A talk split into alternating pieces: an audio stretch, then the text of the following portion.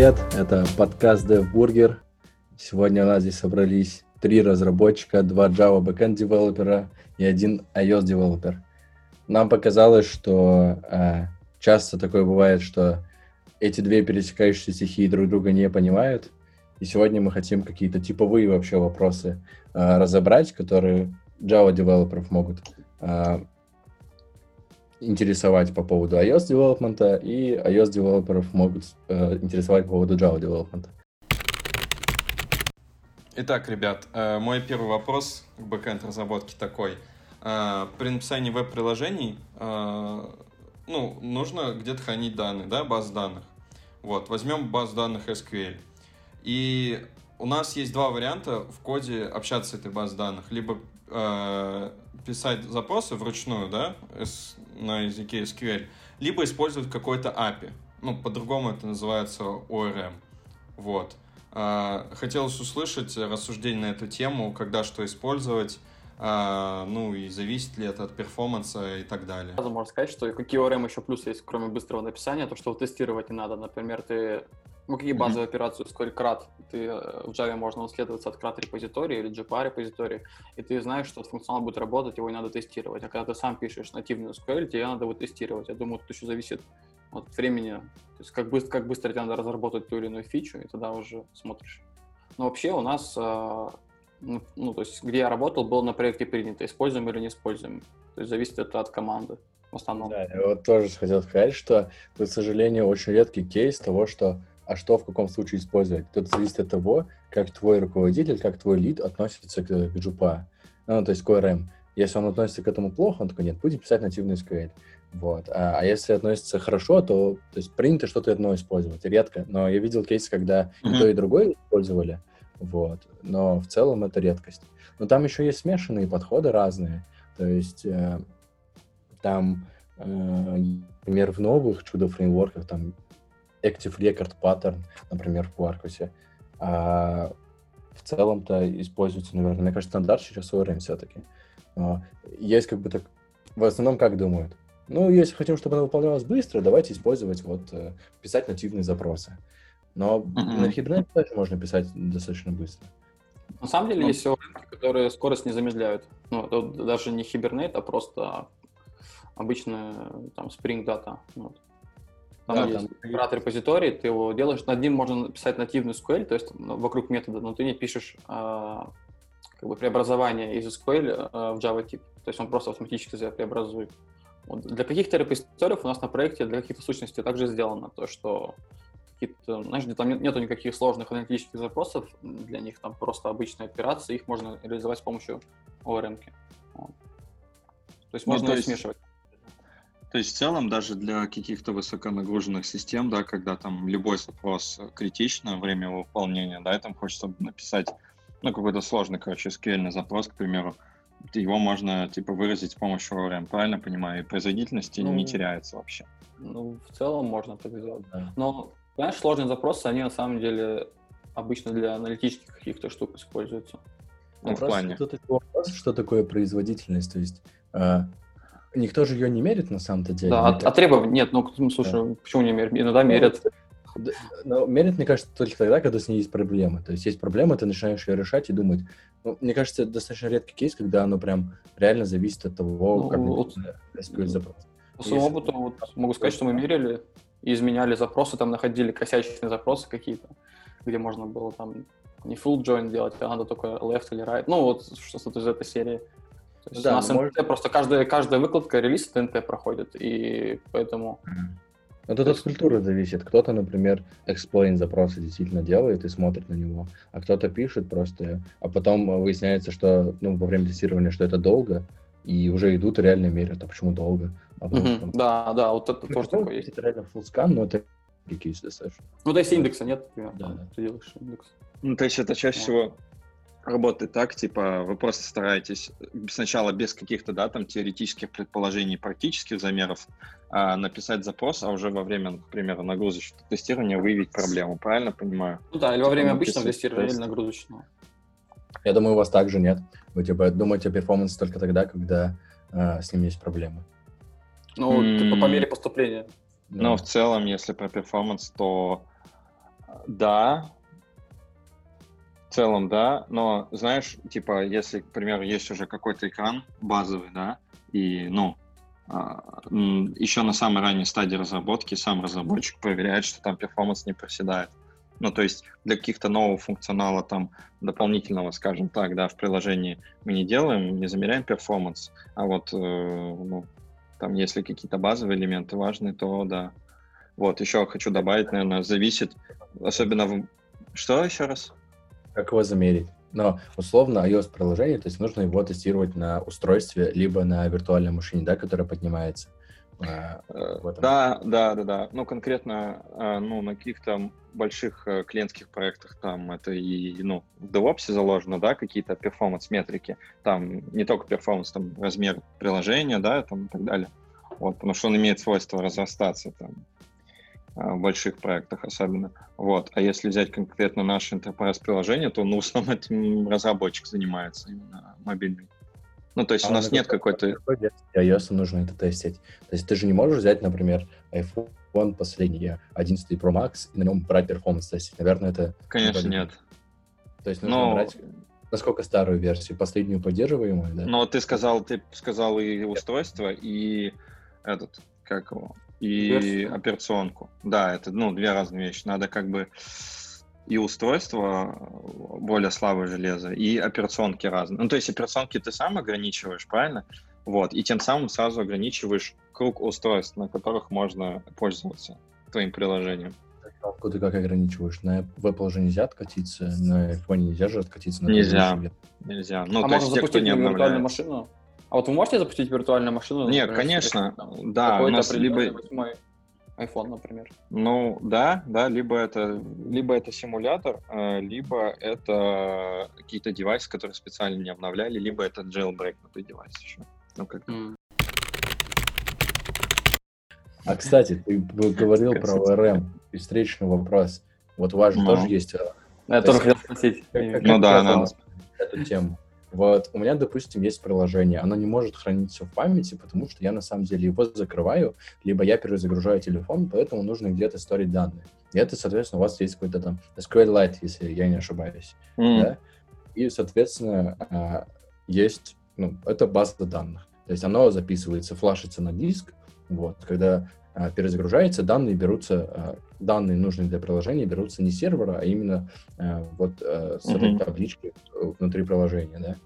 И получается на эту тему там тоже есть какой-то ORM, а если есть ORM, есть ли там какие-то транзакции, и вы думаете вообще, там есть поддерживается вообще какая-то транзакционность или нет? Mm, вот по поводу, короче, по порядку, по поводу persistence, да, на iOS, конкретно за iOS, а, Apple делает очень много фреймворков, да, чтобы какие-то там работы, ну, чтобы разработчики не писали свои велосипеды, скажем так. Вот, и у Apple есть такая, ну, ее нельзя назвать полностью ORM, а, ну, есть, короче, фреймворк, который позволяет тебе как раз эту консистентность сделать. То есть а, этот фреймворк, по сути, он может хранить данные как в памяти, просто, ну, то есть ты объявляешь модель, ну, сущности, да, и взаимосвязь между ними, атрибуты у каждой сущности, вот. Core называется. Вот это чисто пловский фреймворк. А, ты там объявляешь сущности, объявляешь между ними взаимоотношения, поднимаешь во время приложения, указываешь тип. И ты для этого фреймворка, к примеру, указываешь, что ты его можешь хранить в бинарнике, в XML, там, э, в SQLite и в памяти. Вот. А, это, к примеру, вот что от Apple используется, да. То есть там такие же, примерно суть одна и та же. Ты пишешь э, какие-то запросы также, да, там зафетчить, э, вот, и так далее. Ну, не буду все пересказывать, как там работает. Вот. Про бинарники, вот это все, это, это как твои э, данные флашатся на диск или что, как они хранятся? Да, да, да, да. Ну, то есть ты просто говоришь... Ты же, ты же, ну, нельзя же данные с диска у вас сейчас, или, или можно? Типа, а... к диску можно обращаться из приложения? Ну, приложение есть вообще отдельный сэндбокс. Он хранится в рамках ну, своей памяти, которую ему выделяет система. Вот эту копию баз данных. Ну, ты сам указываешь тип, в котором ты хочешь хранить. Mm. Вот. Короче, в чем суть? Я вот, э, ты говоришь как раз про использование. Вот, в принципе, особо таких прям... То есть тут то же самое. Тут кто-то может кто-то писать запрос, запрос напрямую, да, может SQLite. Вот. То есть вообще не использовать, к примеру, Core А, кто-то еще использует Real, Не знаю, слышали вообще что-то про эту компанию? Нет. Ну вот, Realm, они как раз делают ORM-ку для iOS. Вот, она, ну, отличается своим, да, у них API будет покруче. Вот, там можно с реактивщиной использовать и так далее. В целом с ней в ней проще разобраться. Вот, поэтому вот две основные такие вещи это Core и Realm. Вот, ну то есть. А в чем вообще кейс? Вот когда какие данные нужно вот точно сторить? Вот. В, в э, это, угу. ну это сильно зависит типа от твоих желаний. То есть в целом есть тонкие клиенты, да, которые ничего не хранят, просто отображают, просто запрашивают JSON, отображают его и все. Вот. А есть, э, как бы, ну, какие-то, ну, к примеру, у нас, да, приложение, нам нужно хранить, чтобы э, пользователь, например, мог офлайн пользоваться приложением, к примеру, да. То есть ты какие-то действия можешь совершать, э, где-то там даже сохранить сущности и потом обратно отправить. Блин, это вообще на самом деле классная штука. Это уже нет на фронте, то есть на фронте нет такой возможности. Вот в чем мобилка может выигрывать на самом деле. На а, фронте нет возможности прям сохранить. Да. В целом можно на мобилке да, сохранить все приложение. Там э, на вебе есть session storage, local storage, в них можно что-то хранить, но понятно, что оно не... Индекс DB еще есть. Э, да, там, но это, она же не, не как она? Ну подожди, как ты закрыл браузер, у тебя-то все, данные пропали? Если ты заново Нет. Нет, есть такое, что они пропадают. Для хоста сохраняется в local storage, например. Смотри, например, ты когда авторизовываешься на какой-нибудь, ну, в какой-нибудь страничке, а, твой токен-то сохраняется. Когда ты на нее снова заходишь, а, тебе не нужно снова авторизовываться. Это потому что твой токен был сохранен в local storage. Авторизовываться, да, но данные-то я заново все скачиваю. То есть у меня нет возможности... Ты можешь данные... Нет, данные хранятся там же, где данные для авторизации. Нет, ты понимаешь, да. Э, смотри, вот я, например, зашел, не знаю, на... А, короче, key value хранить обычно. Типа... Вот, key value. Но я не могу, например, всю страницу отобразить, правильно? Значение. Ну, к примеру, понял, я, например, зашел э, в какую-нибудь страницу банка, вот, у меня види, вижу там счет. Вот. А я взял, допустим, у меня интернет отрубился, нажал reload страницу, она у меня не загрузится. Мне скажут, сервер Нет. Недоступен. Ну, Правильно? Да, скажут, скажут недоступен, да. Ну, а мобилка у тебя, к примеру, может работать. Ну, типа, ты можешь Не, ну, посмотреть, ну, смотри, какой-то код, какой-то код может сохраниться на, на фронте все равно. То есть там покажется страничка, что сервер недоступен. То есть код будет работать. А, а что толку от этого кода? Ну, я как пользователь... Ну да, не, я имею в виду, что он... Э, да, не, не покажете ту страничку, которую ты хотел, другую. Типа. Да, да, ну вот в этом я и говорю. Я а понимаю, положение, да, от положения странички не пропадают. Ну, то есть не будет хотя бы того, что у тебя белая страница. То есть да. что-то можно сделать. Ну, давайте такой вопрос э, по поводу обработок ошибок э, с API. Э, вот, работал не на одном проекте, часто встречается ситуация, что если какой-то, какая-то логика ломается при выполнении запроса, что-то еще, то типа валится 500 ошибка, типа внутренняя ошибка сервера, и э, малейшее описание, да, вот, и у меня вопрос, э, то есть, э, почему так получается? Либо это бэкенд разработчики просто ленятся описать эти ошибки, э, либо проблема в том, что, ну, типа, этого не нужно, ну, это слишком затратно, там, определять каждую ошибку, которая кидается. Вот, ну, точнее, писать описание конкретно к ошибке. Я говорю именно про описание ошибки. Вот. Ну, тут вообще, кстати, такая, это хорошая тема. Я вот, э, мы постоянно об этом думаем, э, э, об этой истории, как это делать хорошо. Тут, тут, тут тоже много зависит от культуры, но в целом это не то чтобы самая тривиальная история. А, есть момент, когда у тебя управляемые ошибки, и ты на основе данных э, и условий на этих данных ты можешь что-то проверить и сказать, что да, вот это невалидное состояние, и мы точно можем сказать пользователю, э, показать такой-то месседж. Вот. Mm-hmm. Тут еще встает вопрос там локалайза какого-то, да, на разные языки, но это ладно. Ну да, да, это другая история. Да. Вот, ну, допустим, месседж, есть... месседж бан для Spring можно использовать.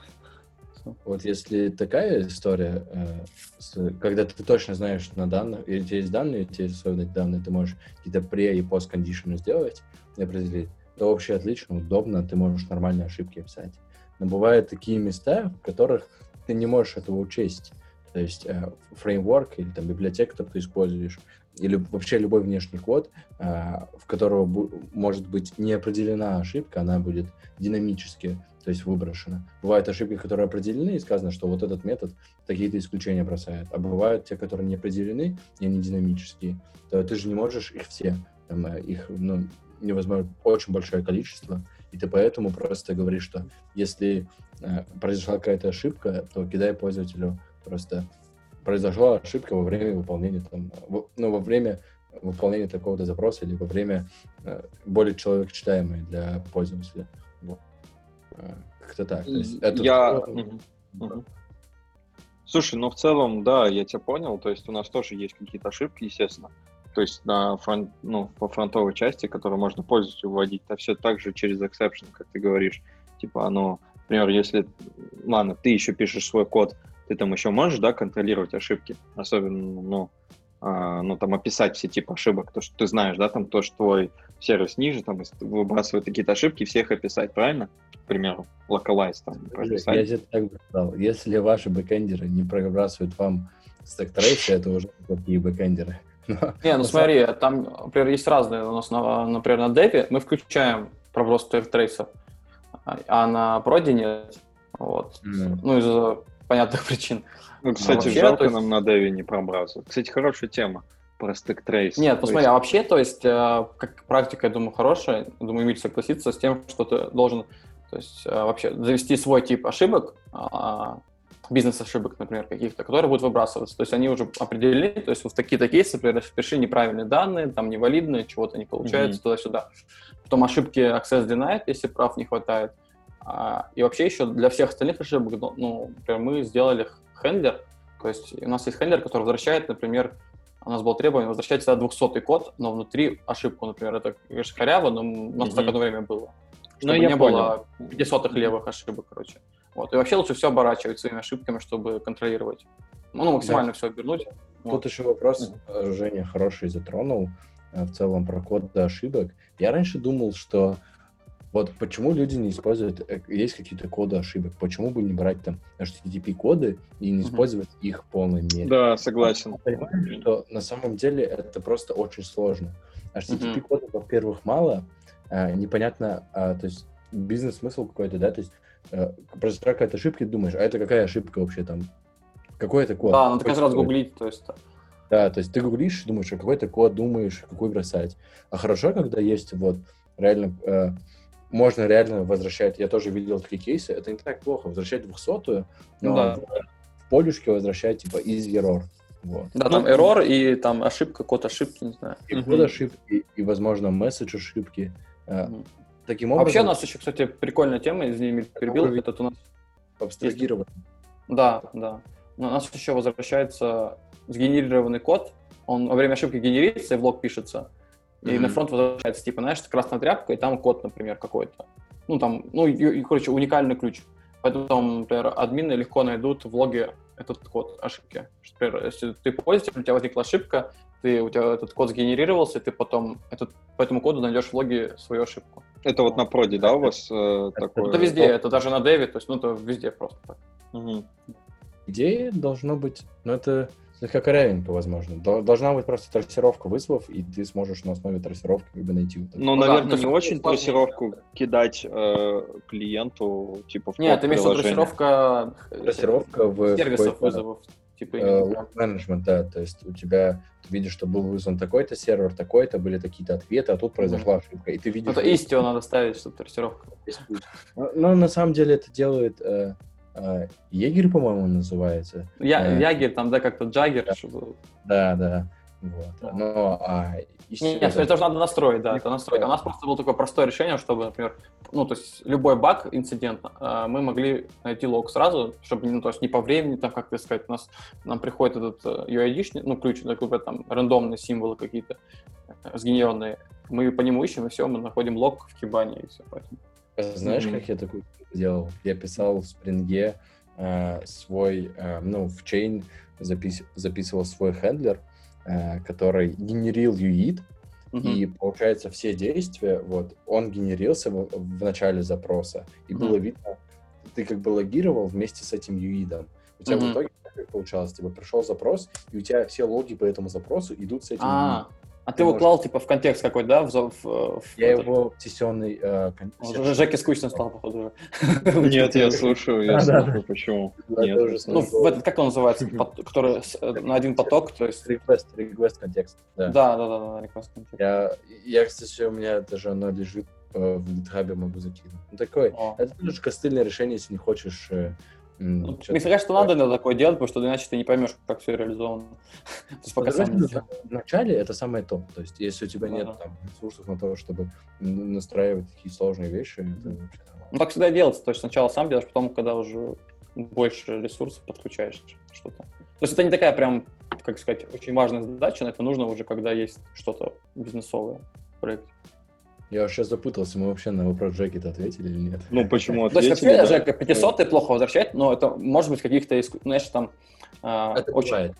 Не то, что... 500, там, например, ты какой-нибудь, э, у вас есть э, IP импорта файла какого-нибудь, ну, на, на вебе скорее. Там, например, просто памяти оперативно не хватило. Ну, не знаю, по идее, нужно не давать такие файлы загружать. Ну, короче, мне понравился подход, типа, э, возвращаем 200, вот, и всегда, например, формат JSON, типа, я так понимаю, статус, Да. либо error, Там либо контракт, ок. да. Да, Да, ну контракт вы какой-то описали между Мгм. собой, да, и типа можете кастомизировать, это прикольно. А если 500, например, тогда выводить там, ну, что вы определите Мгм. на фронте, Мгм. что Ну, это 500 уже это прям, точно. если, например, знаешь, 500 может быть там. Ну, у вас какой-то эксепшн не обработан. база консистентная, да, ты все из базы все почистил, ты по лишнему хочешь достать сущность, а там нет этой сущности. Не, ну у тебя будет, да, тогда 500 тоже надо. Ты- Да, но по идее это уже ошибка, получается, разработчика, Да. да, где-то если он не обработал какой-то случай. Мгм. Вот. Да, Смотри, вот даже еще- так должно быть. Если у тебя какой-то случай, который ты не предвидел, то ты Мгм. должен хотя бы месседж нормальный вернуть, Да, что произошла ошибка во время... непредвиденная ошибка. Да, непредвиденная ошибка во время того-то. И зало- она на по- понятно, залогировать и Мгм. потом посмотреть, что это прошло. Это Да. Хотя бы не возвращать какую-нибудь ересь. У меня вопрос. а Стоит ли делать свое API, вот, допустим, даже если твое API точно будет использоваться только твоим веб-приложением, а, допустим, свагер публичным оставить, да, какого своего бэкэнда, например, что он виден. Вот. Пример Прикольный такой, что на продакшене не закрыт свагер, и ребята говорят, что а, как бы нам нечего стесняться, грубо говоря, типа нам пофигу на это, Не, что он ну, открытый. Зависит от кейса, конечно, но не знаю. Мне Я, я не кажется, понял, скрывать или не скрывать свагер, да, на продакшн? Ну, если ко- коротко, скрывать или не скрывать свагер. Ну, такой там авторизация есть, чтобы свагером пользоваться? А, там есть авторизация, но ты не, не сможешь пользователя подобрать, то есть он там не захардкожен. М. Ну, Ну, там, вообще, типа, знаешь, необычный unsecure токен там. Но ты можешь посмотреть, получается, а, примерную сущность э, ну, самих моделек, да, Ну да, которые да, да. приходят с бэкэнда, Ну, отправить полей не сможешь и, в принципе, запросов. Отправить ничего не сможешь. И вопрос, вот это безопасно, это как бы норм, не норм, М. как-то так. Ну, Вообще, как бы лучше зависит от критичности, наверное, системы. То есть, на самом деле, не знаю, но я, я бы закрывал. Не без разницы. Если рассматривать с точки зрения секьюрности, если ты даже скрыл свой API, есть инструмент, например, Burp может тебе про... У него есть инструмент, паук называется. Он может засканить и найти все твои endpoints. Все пути, все пути, да. Да, найдет. А, то есть он умеет это сканировать и находить. Это абсолютная магия, но это, это вообще нормально. То есть и можно даже в лайве эту штуку сделать. Вот Ты можешь нацелить его куда-то, и он найдет те пишки, все endpoints, которые ты- там есть. Но в Мгм. целом, это, наверное, плохо, да. Но не то, чтобы критично плохо было. Есть, Ну, есть, смотри, кажется, ничего не меняет. Эмиль, да, вот по инструменту интересно то, что он там, грубо говоря, брутфорсе, да, все эндпоинты перебирает, можно найти эндпоинты. Но тут прикол в том, что в Swagger у тебя не просто эндпоинты, у тебя и формат, как ты можешь отправлять а, какие-то JSON-ка. пост-запросы, и да, и JSON, который тебе приходит. И ты, в принципе, можешь Да, схему тоже верно. посмотреть сущности. Вот это секьюрно, не секьюрно, или как бы это тоже пофигу. Вот как тут ответить? Ты говоришь, вы наверное, говорите оба считать плохо, наверное. Ну, не прям плохо, но я на самом деле просто не могу, что, может быть, на самом деле не знаем, что может произойти, если это кто-то узнает злоумышленник, да? По идее, он может посмотреть, если у тебя веб-страница, он может и так все запросы увидеть в нет- нетворке, то есть в этом ничего такого нет. Просто Да, может да. быть какой-то там сложный, знаешь, типа, может быть, э, почему лучше скрыть, потому что вдруг вы забыли что-то закрыть, покрыть какими-нибудь правами админскими, там, какой-нибудь важный запрос, удаление чего-то. Вот, и просто вы, это, если вы сделали ошибку, то Swagger поможет легко ее найти, э, публичный Swagger. То есть, да, он... кстати, вот, наверное, про админку, какие-нибудь опасные действия, и mm там что-то как с правами. Да в целом, мне кажется, если... Ну, наверное, хорошо. Закрыть лучше, чем не закрывать. Да. Вот на бэкэнде сейчас модные микросервисы. У вас есть что-то похожее в iOS? Микро... А что значит? Кстати, кстати, так. Я хотел брать э, такой же вопрос задать, у меня был последний. Про да? тренды, то есть сейчас что в бэкэнде, э, в бэкэнде что сейчас очень модно? Это микросервисы, ну, давно модно на самом деле, но тут некие вопросы стоят о том, как это выкатывать, э, о методах общения, синхронных, асинхронных. Транзакции. Вот, о, о распределенных там, э, транзакциях, кэшах, о реактивщине в целом. То есть event sourcing, много... там, сага, все это дела. Да, event sourcing. Но в целом, то есть такая ситуация, вот э, распределенности привела к тому, что появилось много новых паттернов, новых, новых технологий, и то есть это задало тренд того, как все будет дальше развиваться. Вот какой но, тренд сейчас в Ну, тренд и проблема одновременно, то есть что все об этом говорят, но мало кто на самом деле умеет это правильно делать. Я мало mm-hmm. людей знаю, кто все в этом, прям все-все знает. То есть есть кто-то отдельно что-то знает, а вот чтобы прям в крупных приложениях, которые, знаешь, там огромный там поток реквестов, вот таких я не, то есть не знаю людей, кто прям все, тебе досконально скажет, как надо все делать. Да, тут еще вопрос о, о, о нагруженном приложении. То есть, когда в микросервисной архитектуре появляется какое-то сильно нагруженное приложение, это уже другая история совершенно получается. Не, ну для этого их же делать, чтобы удобно выкатывать, да, во-первых, отдельно. Ну ладно, это уже другая тема, вопрос к Джеки. Ну, смотрите, да, да, вы начали обсуждать просто вся микросервисы. У нас не микросервисы, есть такое, типа, понятие, я думаю, на из бэкэнда пришло, распил монолита, да, типа, вы же по это имеете в виду? Да, Монолит да. и микросервис. Вот, да. на самом деле та же самая ситуация, что тоже э, последнее время модно разбивать свое приложение на фреймворки, то есть отдельные какие-то исполняемые куски кода, которые можно переиспользовать под каждый функционал, там, фичу выделять в отдельный фреймворк, да, ну, то есть ты тем самым там меньше зависимости в коде создаешь и так далее. Вот. Какой отдельный, отдельный фреймворк? Ну, то есть у тебя отдельно собирается это подключаемая зависимость. Независимая. Подключаемая зависимость, да, подключаемая зависимость, э, грубо говоря. То, То есть у тебя приложение состоит из фреймворка. Да, она и также переиспользуема, ты можешь в других приложениях использовать и так далее.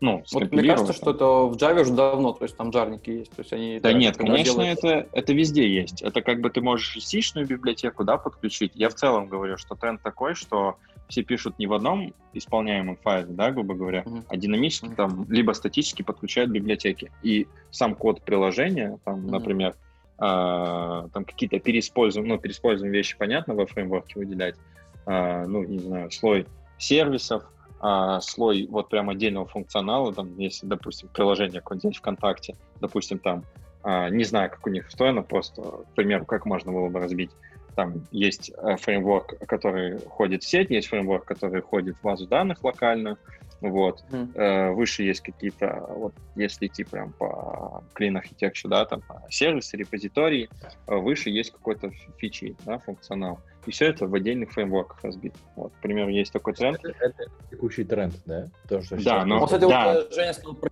вот у нас как а, раз тоже... Проблема какая с этим, то есть? Подождите, вот, да, вот самое главное, вы говорите проблемы. Проблем-то в целом таких, как у вас, нету. То есть там а, это просто, грубо говоря, разбитие кода на разные, в разные места. Вот, то есть ты уменьшаешь тем самым...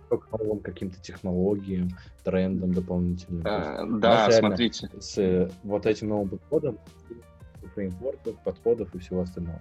Да, но вы поймите, это по сути, э, это вот я и говорю, Проблема что распил монолита, распил монолита, а, типа mm. понятие там и там есть, но оно немножко разные вещи значит. Типа у вас разбить э, там одно работающее приложение на разные сущности, да, которые независимо друг от друга работают, правильно я понимаю? Ну, несколько, да. Нет, но один, а, они могут друг друга вызывать, как бы там есть да, gateway, то есть там что-то такое. А вот. Способы связывания микросервисов это вообще отдельная тема. Ну вот, да. вот. Но потому что они существуют Сервис одновременно. Нет, под, под, смотрите, они существуют одновременно, то есть запускаются одновременно, допустим, 8 микросервисов одновременно живут, правильно я Да, понимаю? да.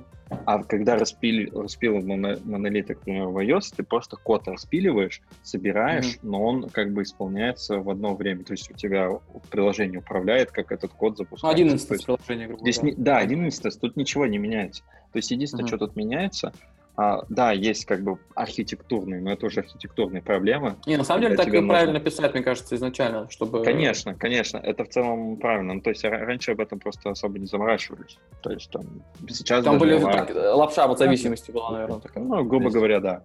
Да. Мне Это именно что чисто зависит. Это настолько давно было в бэкэнде, да, это что... Ну, мавновские модули тоже, то есть... Да, то есть это чисто Maven модуль. Это Да, да, вы правильно Не, на самом деле их правильно разделять, то есть вот мы так примерно делали, разделяли по фичам сначала, да, модули мамонские, а потом уже это в отдельные микросервисы выходили. То есть они так, у них так было мало зависимостей, их как-то обрубали, да, делали более такими маленькими. И они Вот да, да, вот ну, скорее это распи- распил вот ваших э, Maven модулей, как вы говорите, по сути, Мгм. это вот к этому тренд идет. Вот, тренды такие. Э, в целом, какой-то большой профит дает, естественно, в сборке. То есть, когда ты меняешь, ну, либо ты меняешь в одном исполняемом э, объекте там, этот код, тебе приходится все пересобирать сразу, либо ты там отдельный фреймворк поменял один, а все остальные у тебя уже в кэше есть, М. их build. Поэтому, как бы, Такого, чтобы, знаешь, А, ну как док- докер, докерские образы тоже, если тот же хэш уже, если хэш не изменился, то он не будет. Ну, да, тут в целом типа локально, да, там проблема в основном у разработчика, что долго билдится проект. Вот, но в целом есть, да, и распределенные какие-то кэши, которые хранятся на сервере, чтобы тебе а, вообще ты сервера получал кэш остальных собранных фреймворков, Мгм. если ты их не меняешь, примерно. Вот так. А То есть это такая тема попроще, чем у вас, короче. Короче, насчет трендов еще можно добавить. Ну, реактивная разработка. Да, реактивность. Реактивность. Ну, то есть реактивщина-то давно уже существует, да, как бы там тренд, по-моему, пошел от э, Microsoft, если я не ошибаюсь. Первый реактивный фреймворк они сделали для себя в C-Sharp. Не, вообще, это же проблема какая, да? В том, что э, на самом-то деле очень много вещей нужно на вебе делать асинхронно, да? Э, асинхро- ас- Не только на вебе, да и на, на UI, и на мобилке. Ой, Ну, в смысле, в Да, UI. да, да, да, на любом UI все нужно делать как бы реактивно, э, асинхронно, для того, чтобы это было быстро для пользователя. Вот. Мгм. А, быстро ему фидбэк давать. Но я так понял, что вообще а, вот в Android используется RX, да, RX Java. Они там как Мгм. раз-таки на RX Java и пишут э, э, реактивный код. Но как будто в Swift такого еще нет, либо есть, но оно на начальных этапах, нет? Ну вот, э, да, в Swift RX Swift уже есть давно, вот. То есть если сам Swift с 13-14 года, э, RX Swift примерно так же, но он не особо популярен. Почему? Потому что, э, ну, привыкли, что у нас как бы iOS-разработчики, а когда, ну, нанимаем кого-то из iOS-разработки, в целом нету жестких требований, да, у тебя к знанию каких-то фреймворков. Вот, кстати, отдельная тема для разговора. Вот, то есть редко ты в вакансиях увидишь типа знания React Swift, хотя такое тоже бывает. В целом а, это основные паттерны, там, основные фреймворки, да, тебя спрашивают, э, которые используются, ну, эпловские фреймворки, грубо говоря, для UI, та же Foundation, то есть сам- самые, короче, основные фреймворки, которые используются в каждом приложении. И вот основные фреймворки, вот этот UI, который UI-кит от Apple, он как раз-таки не на реактивном подходе. Но вот ты правильно сказал, что типа в прошлом году Apple представили новый фреймворк Swift UI, и там как раз-таки используется реактивный подход. Фреймворк Combine называется. Вот, то есть он как, раз в прямом смысле реактивный подход. Но как бы это только началось, и у нас есть ограничения по iOS 13 в этом плане. То есть я думаю, там еще год-два, или там, когда все привыкнут, это будет уже прям стандартом, я думаю. Вот. Ну, Просто пока непонятно, я куда Swift UI движется. что Реактивный подход, который сейчас есть на бэке, пришел к нам из UI, потому что это вполне валидно да, Мгм. использовать UI. Вот. Да, А да. кажется, что возможно, Там ивенты, тыкнули на экран ивент.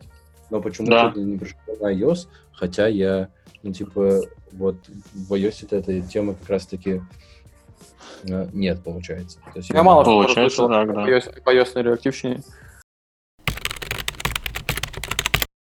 А, ну так что сегодня мы обсудили э, много что успели на самом деле обсудить. Последнее, что обсуждали тренды в iOS, успели э, поговорить про то, как э, чем отличается BD Э, в iOS от э, базы данных у нас э, на сервере с точки зрения использования его RAM, транзакций и прочего. Обсудили некоторые мифы, архитектурные ошибки, HTTP протокол, абстрагирование от HTTP протокола. И в целом, наверное, попытались ответить на основные вопросы, по крайней мере, наши, что нас интересует с точки зрения мобильной разработки iOS и что iOS э, интересует с точки зрения Java, что нас волнует, э, и нашли, наверное, какие-то общие точки пересечения. Вот. Да, я бы сказал не просто Java, а бэкэнд разработки в целом. Наверное, все-таки подходы-то одинаковые у бэкэнд разработки. Мне понравилось. И у меня еще осталось много вопросов. Ребят, э, всем спасибо. Это был первый выпуск подкаста DevBurger. Я надеюсь, э, вам понравилось. А, если зашла эта тема, ставьте лайки, пишите комменты. Где бы мы ни были, мы еще сами не определились, мы напишем. Но будем рады любой обратной связи. Ребят, спасибо всем за прослушивание. Я думаю, что вы усвоили что-то для себя полезное, узнали что-то новое. Если у вас есть какие-то идеи... Мы надеемся. Да, и, идеи или пожелания, замечания можете написать нам на почту. Всем спасибо, всем пока. Блин, вот Айофер у нас вообще крутой. Спасибо ему большое за то, что он так хорошо отвечал на вопросы.